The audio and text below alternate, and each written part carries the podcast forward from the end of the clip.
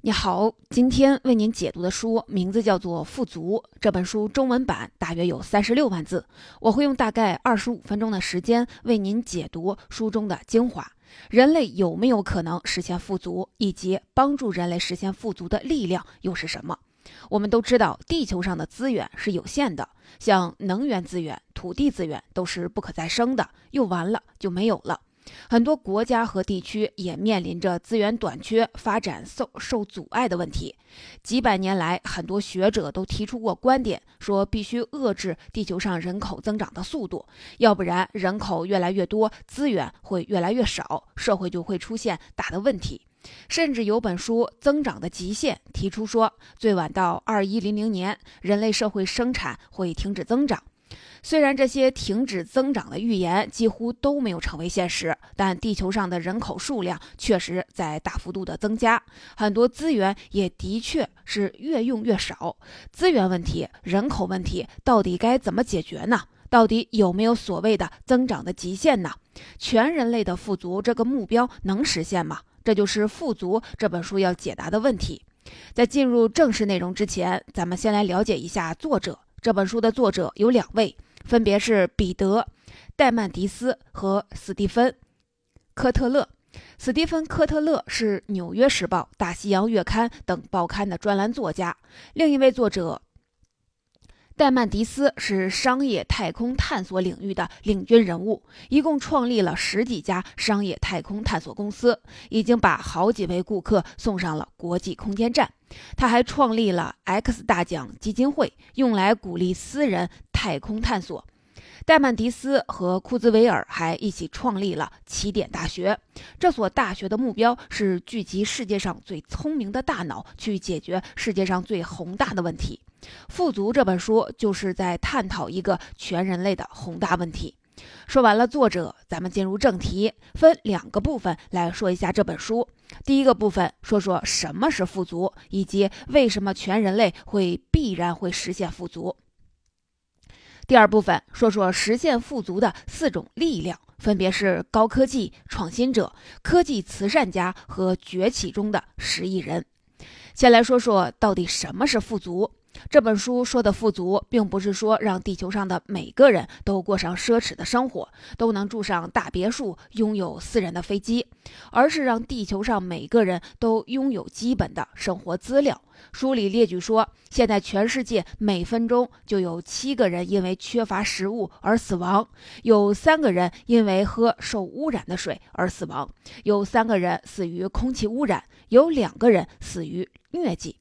这本书里所定义的富足，是让生活在这个世界上的每个人都能自由追求自己的梦想，而不是整天为生计奔波、为温饱发愁。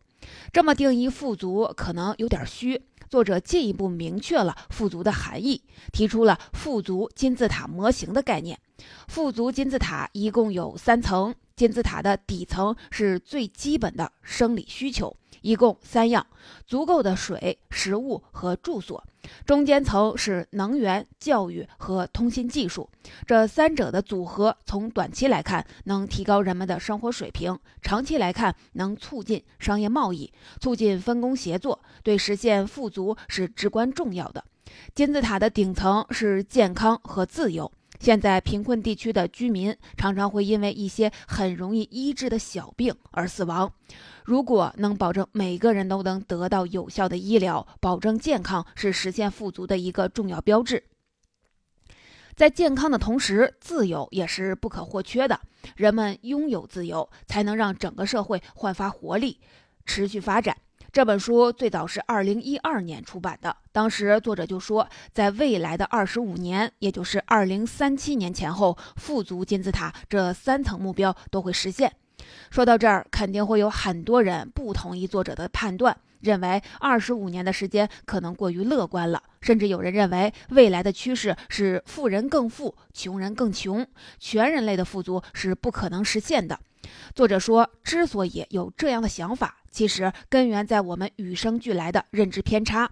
所谓的认知偏差，就是指我们根据一些表面现象和虚假信息做出的错误判断。人类很多的认知偏差是在进化的过程中保留下来的。这些被我们称为认知偏差的认知模式。其实对原始人类的生存是至关重要的，只不过他们已经不适应现代社会了。比如说，咱们大脑中有一个部位叫杏仁核，它是一个预警系统。杏仁核负责愤怒、仇恨和恐惧等等原始的情绪，总是处于高度戒备的状态。任何可能威胁到我们生存的信息都会刺激杏仁核。让我们立马做出逃跑或者是战斗的反应，也就是说，我们天生对坏消息更敏感。像什么自然灾害、能源枯竭、世界末日之类的消息，之所以能在网上大行其道，是因为人们天生就对这些负面的消息更敏感。但事实并没有我们想的那么糟糕。比如，二十世纪七十年代，人们认为酸雨是地球上最可怕的环境污染。但是到今年已经几十年过去了，所谓的酸雨灾难也没有发生，现在也很少有人提到酸雨了。人类一路发展至今，取得了很多的进步，比如在提升效率方面，效率对人们的生活品质影响很大，因为每个人的时间都一样，一天二十四小时，所以怎么利用这二十四小时，决定了人们的生活质量。说一个我们比较。容易比较的数据，在美国，如果你的收入处于中等水平，到了晚上想开灯一小时，这个花费只需要工作不到半秒钟就能挣出来。但假如你回到十九世纪八十年代，当时使用的是煤油灯，你得工作十五个小时才能换取一个小时的灯光。如果你回到公元前一七五零年，那时候人们照明用的是芝麻油，想要一个小时的光亮，你得工作超过五十个小时。用今天照明的成本和公元前一七五零年的对比，你就会发现两者差了三十五万倍。所以，从时间的维度上看，人类办事的效率是越来越高了。人类不仅在不断的提高时间的利用率，在其他方面也是在不断进步的。比如，整体上越来越富裕，人均寿命也越来越长。根据书里给出的数据，今天的中国比五十年前富裕了十倍，人均寿命延长了二十八年。根据联合国的统计，在过去五十年里，贫困人口减少的幅度比之前五百年的还要大。还有很多人担心未来的贫富差距会越来越大，但作者认为这种情况并不会发生。他还引用了著名的经济学家哈耶克在《自由宪章》中的观点：一旦社会里的中下阶级开始崛起，那么获取丰厚利润的主要途径就不再是迎合少数富豪人群了。这样一来，贫富差距就会逐渐的缩小。总之，作者乐观地说，事情没有人们想的那么糟。在过去的几百年里，人类朝富足这个目标不断的前进，取得了很多的进步。人们更长寿了，更富有了，更健康了，生活也更安全了。而且，人类文明的进步是累积式的，每一每一代人都站在巨人的肩膀上。也就是说，在通往富足的路上，我们并不是匀速前进，而是越跑越快。以上就是第一部分的内容。我们说到了，富足并不是让地球上的每个人都过上奢侈的生活，而是让每个人都拥有基本的生活资料，不用整天为生计奔波，勉强度日。具体来说，富足有三个层次：底层是最基本的生理需求，需要有足够的水、食物和住所；中间层是能源、教育和通信技术；顶层是健康和自由。还说到了人类天生就具有悲观倾向，所以很多人不相信人类能实现全面的富足。但是事实并没有我们想的那么糟糕，人类这几百年来是不断往好的方向去发展的，而且是越来越快。接下来咱们说说如何实现富足，这也是本书的重点。作者在书里提出，有四种力量足以改变人类的未来，实现富足。这四种力量分别是高科技、创新者、科技慈善家和崛起中的十亿人。下面我们一个一个的来说。先来说高科技，高科技会改变我们的生活，这一点大部分都能体会得到。就比如现在很火的共享单车，这个想法其实不算新鲜。那前几年共享单车为什么做不起来呢？就是因为当时相关的技术不成熟。所以说，想要真正影响到人们的生活，技术的重要性是毋庸置疑的。技术也是实现富足重要的推动力。作者预测未来二十五年全人类都能实现富足，是因为他相信技术的增长是呈指数级的，技术进步会越来越快。你可能听说过摩尔定律，也就是每隔十八到二十四个月，集成电路上的晶体管数目会增加一倍，而且价格不变。也就是说，每过一年半或两年，用同样价格，你就能买到运行速度是原来两倍的电脑。摩尔定律虽然不是一个严格的科学定律，但至今仍然没有失效。这也是说明到目前为止，技术还是呈指数级增长的。这么说可能还是有点抽象。咱们来看一个具体的例子。一九八二年，最顶级的便携式的电脑叫奥斯本，这个电脑有十三公斤。到了两千零七年，苹果发布的第一代 iPhone 重量是一百三十五克，只有奥斯本的百分之一，但它的运行速度却是奥斯本的一百五十倍，内存是奥斯本的十万倍。通过这个参数的对比，我们能感受到技术的发展是多么的迅猛。还有一个关于技术呈指数级增长的例子，说的是起点离我们越来越近。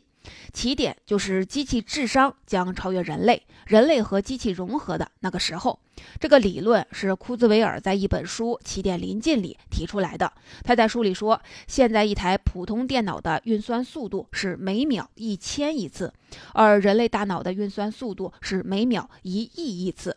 是计算机十万倍。根据摩尔定律来预测，再过十五年，一台普通的电脑就能达到人脑的计算水平；再过二十三年，一台普通电脑在一秒钟完成的计算量，相当于我们整个人类所有大脑计算能力的总和。库兹韦尔还预测说，到了二零四五年，人类的生活方式会彻底的改变，电脑会超越人脑，长生不老会成为现实，生物意义上的人会成为过去式。人体会经过各种的改造，到了那天，富足也自然就实现了。这听起来像是痴人说梦，但实际上，人工智能、机器人技术、3D 打印、医学、纳米技术等等领域，每天都会有很多惊人的技术突破。这一切都预示着起点已经离我们越来越近了。书里举了很多前沿科技的案例，我们来说几个。先来说基因技术，这个技术算不上新。一九九零年，美国就启动了人类基因组计划，目的是发现所有人类基因。但这个项目的难度很大，当时很多人认为完成这个项目至少要五十年，花费一百亿美元，甚至有人认为这个计划根本不可能实现，因为种种原因，人类基因组计划确实也一直没有取得实质性的进展。直到两千年。一个叫文尔特的人，他的公司也开始了人类基因组计划，结果用了不到一亿美金和不到一年时间，就完成了对人类基因的全部测序工作。又过了十年，也就是二零一零年，文尔特的公司创造了第一个人造生命的原型，这是基因技术上的重大突破。文尔特现在在研究一种新的藻类，它能够制造出石油和其他的任何燃料。也许过不了几年，能源问题就不再是问题了。基因技术不仅能够解决能源问题，还能加快研发疫苗的速度，提高粮食的产量。这些技术上的突破都会让我们离富足更近。说完了基因技术的新进展，再来看看物联网。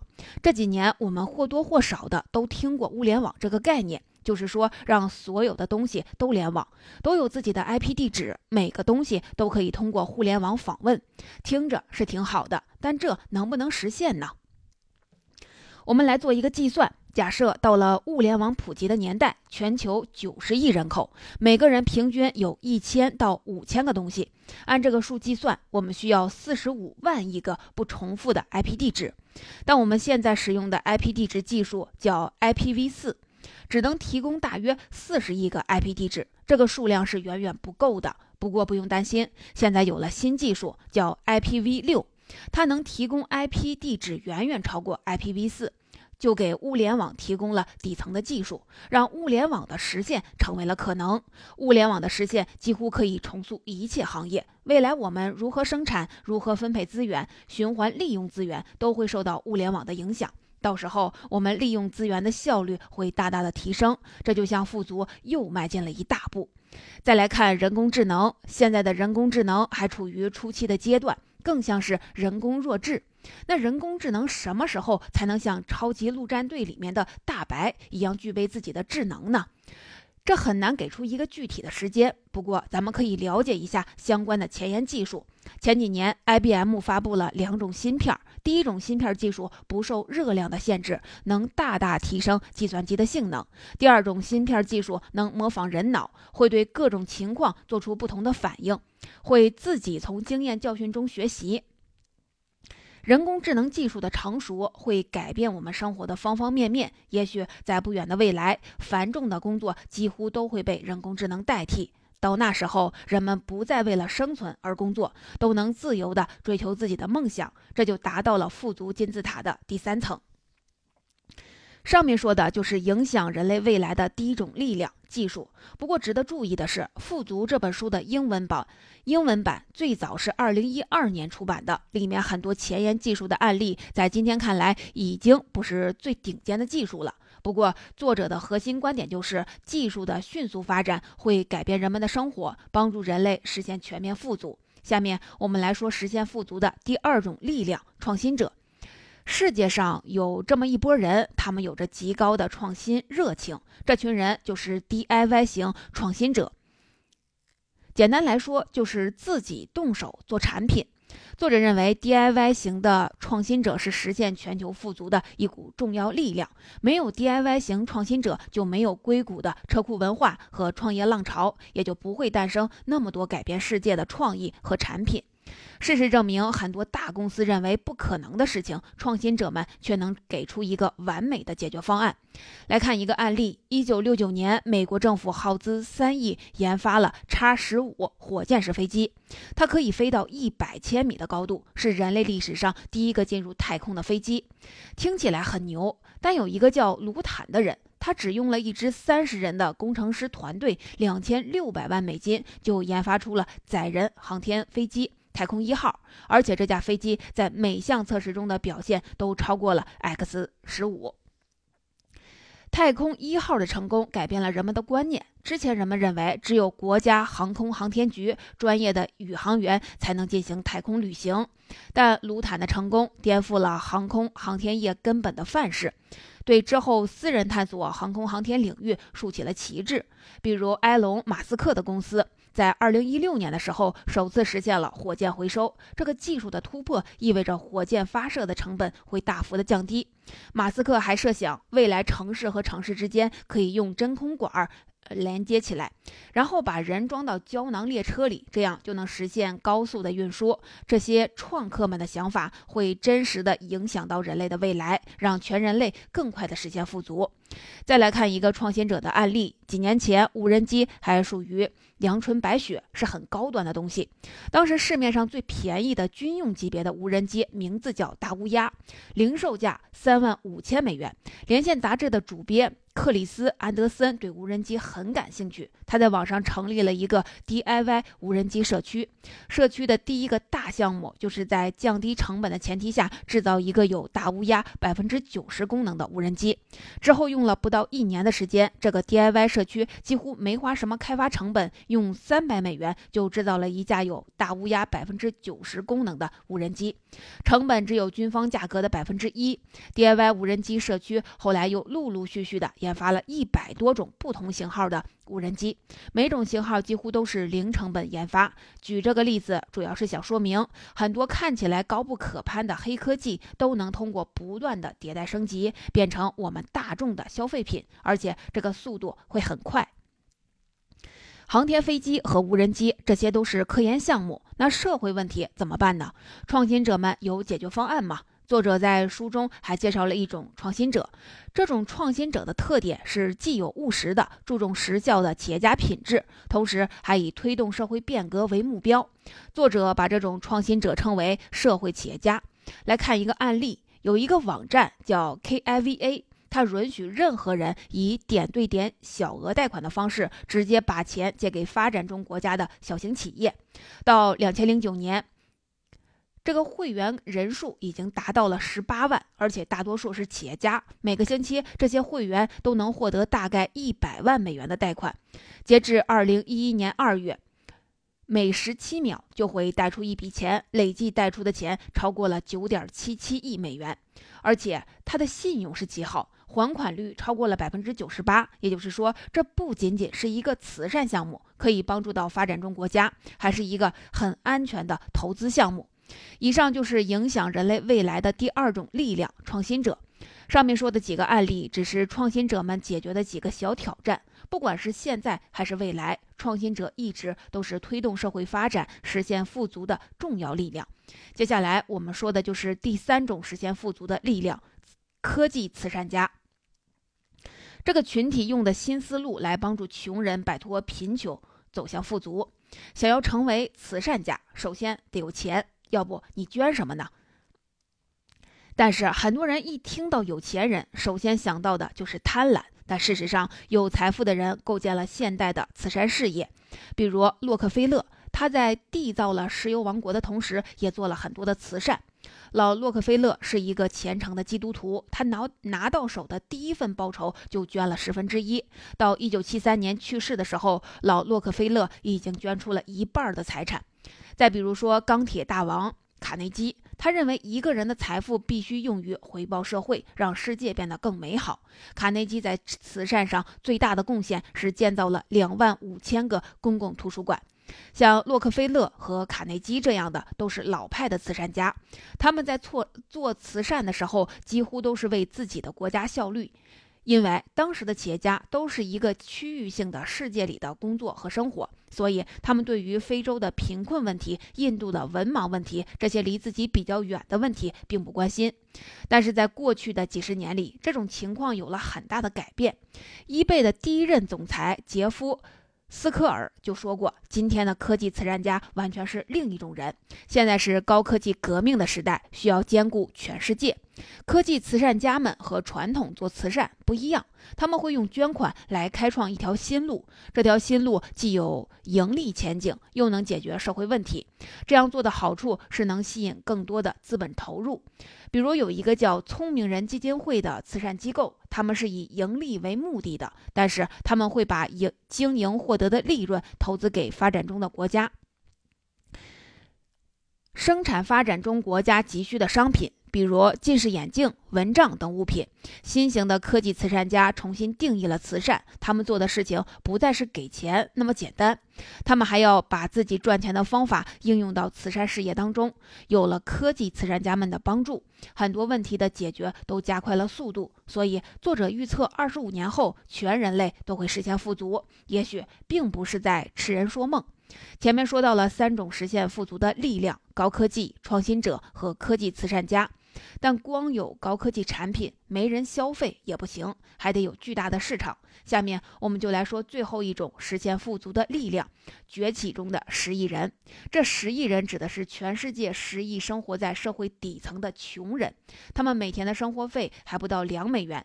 之前大多数人认为穷人没有消费力，不值得给他们提供专门的服务，想要帮助穷人捐钱就好了。但作者认为我们需要转变这种思路，不要把穷人当成是负担。当成需要救济的对象，而是要把他们当成消费者，为他们重新设计商业模式。这样做既能帮助到穷人，又能开辟一个巨大的市场。来看一个案例：孟加拉国有一家通信公司叫格莱敏，这个公司是一九九七年成立的，截至二零一一年，已经拥有了三千万用户。所以说，只要能针对发展中国家的情况提供相应的服务，就能赚到钱。而且，格莱敏在孟加拉国发展的过程中投入了十六亿的美元，用来建设电信网络等基础设施。这对于当地的居民摆脱贫穷是很有帮助的。伦敦商学院和金融学院的经济学家研究发现，在发展中国家，每百人增加十部手机，就能让 GDP 增加零点六个百分点。所以，给发展中国家提供商业服务，不仅能赚到钱，还能帮助当地穷人摆脱贫困，可以说是一举两得。再来看一个案例：联合利华曾经在印度开展了一个营销活动，目标就是销售出更多的肥皂。这次营销活动增加了百分之二十的销售额，但这不。不是重点，重点是这次营销活动能帮助印度穷人。在印度，每年都会有六十六万人因为腹泻类的疾病死亡，但这个问题其实很好解决，只要经常的洗手就行。联合利华的促销活动让更多印度穷人买到了肥皂，减少了腹泻类的疾病。身体健康还会增加他们的收入，实现了一个良性的循环，给底层市场。提供服务得到好处的不仅仅是穷人，对于制造商来说也是有利可图的。比如本田公司最开始生产一种非常便宜的电动自行车，主要的销售目标是日本的贫困居民。结果到了二十世纪六十年代，这种廉价的电动车进入了美国市场，吸引了一大批的美国顾客。本田在贫困市场里建立起来的竞争优势，让他们打败了美国的摩托车制造商。说到这儿，这本书的主要内容就跟您说完了。回最后，我们来回顾一下这本书里说的富足，并不是让地球上的每一个人都过上奢侈的生活，而是让每个人都有基本的生活资料，不用整天为生计奔波，勉强度日。作者提出了富足金字塔的概念，一共有三层。底层是最基本的生理需求，要有足够的水、食物和住所；中间层是能源、教育和通信技术；顶层是健康和自由。作者认为，在二零三七年左右，人类就能实现全面的富足。很多人之所以不相信这个说法，是因为人类天生都具有悲观的倾向。不过，事实证明，人类这几百年来是不断往好的方向去发展的，而且是越来越快。最后，我们还说了帮助人类实现富足的四种力量，分别是高科技创新者、科技慈善家和正在崛起的十亿底层穷人。当然，我们也要看到，想要实现全人类富足这个目标，单从科技这一个维度上考虑是不够的，还要面对很多政治、文化等方面的问题。《富足》这本书的作者更重视高科技，对科技改变未来非常乐观，没有提到其他方面的因素。不过，书里描绘的人类富足的前景，值得每个人为之努力。对这个前景的追求，也会成为人类富足的原动力。